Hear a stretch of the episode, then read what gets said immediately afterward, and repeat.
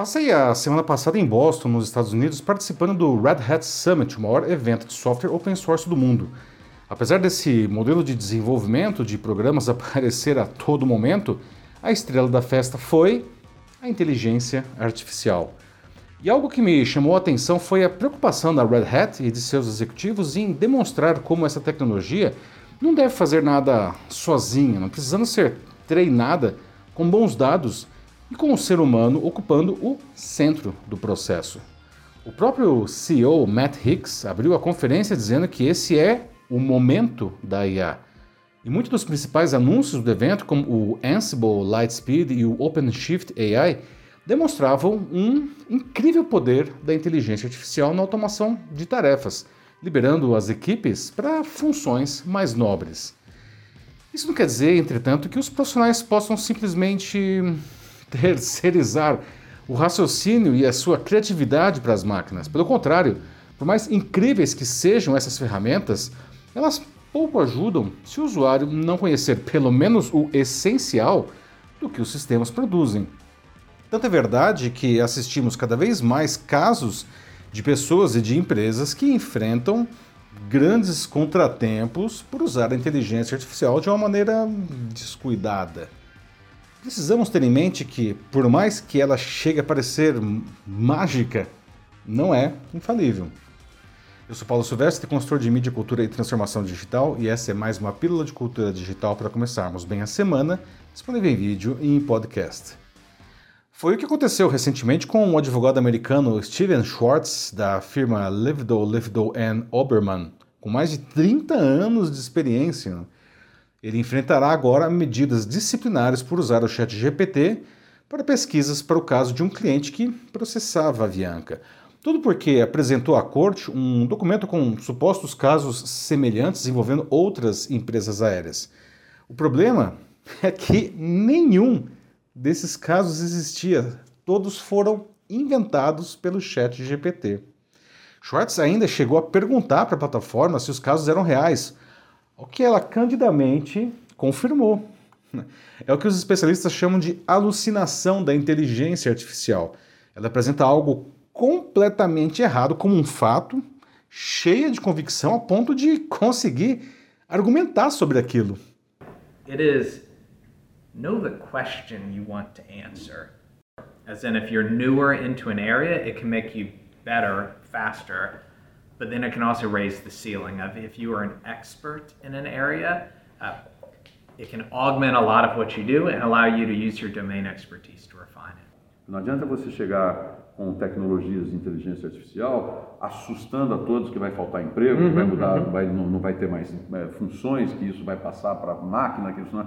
não, não é isso. Nós precisamos juntos fazer essa transformação cultural, que é algo comum em tecnologia da informação. Desde lá, há muitos anos atrás, quando você mudava a arquitetura, arquitetura proprietária, arquitetura aberta, cliente-servidor, internet, né, open source, assim por diante, é mais uma, é mais uma que nós vamos ter que nos adaptar a essa evolução. Chega a ser reconfortante ver lideranças de uma empresa desse porte, a Red Hat é a maior empresa de soluções empresariais open source do mundo, demonstrando essa consciência. Pois não se enganem, tá, pessoal? A inteligência artificial representa uma mudança de patamar tecnológico com um impacto semelhante ao visto com a introdução dos smartphones ou da própria internet comercial. A diferença é que no mundo exponencial em que a gente vive, não, as transformações são maiores e os tempos são menores. E nem sempre as empresas e ainda mais as pessoas têm sido capazes de absorver esse impacto. Só que, infelizmente, o que se vê é uma corrida tecnológica que pode estar atropelando muita gente por descuido e até falta de ética de alguns fabricantes. De hecho, hay empresas grandes que han hecho anuncios cuando todavía no está madura la tecnología de lo que están anunciando. Eh, entonces es como que se ha vuelto muy agresiva esa carrera y forma parte de la ola que mencionaba antes, el AI First. Es como, listo, lanzo este vaso, pero tiene que tener algo de inteligencia artificial. Entonces, ah, sí, entonces es un buen vaso. Sí.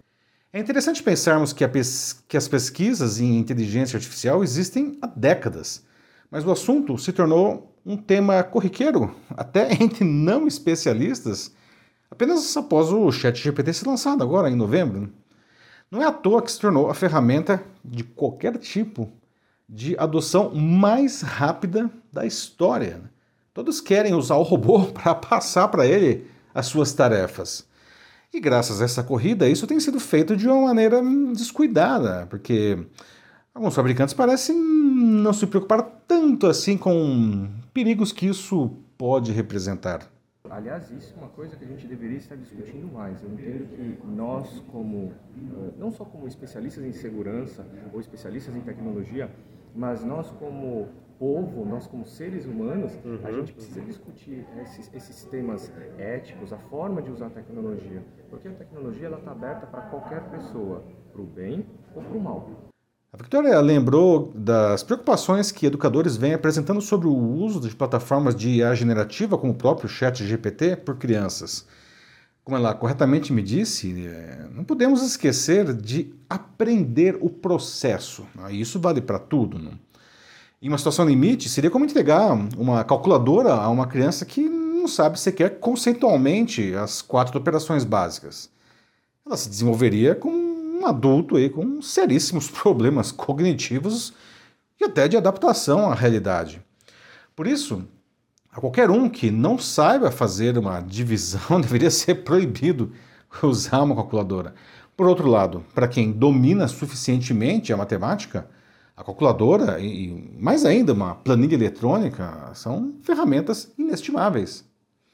É assim que devemos encarar essa mudança de patamar tecnológico. Como escreveu o Matt em um artigo recente, abre aspas, não sabemos o que o futuro reserva, nem mesmo o chat GPT é precognitivo ainda.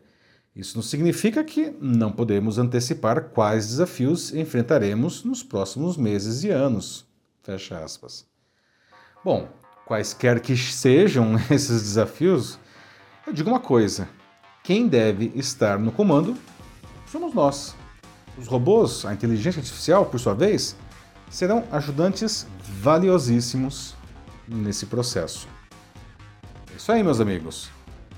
A inteligência artificial vai muito além do chat GPT. Você já viu a inteligência artificial em ação, em soluções realmente profissionais, como essas que eu citei agora, da, da Red Hat? Eu recomendo fortemente, porque é aí que você vê o poder dessa tecnologia usada de uma maneira, vamos dizer assim, controlada não? e consciente, com foco em resultados. Se você quiser debater sobre isso na sua empresa ou instituição, mande uma mensagem aqui para mim que vai ser um prazer conversar com vocês. Eu sou Paulo Silvestre, consultor de mídia, cultura e transformação digital. Um fraternal abraço. Tchau.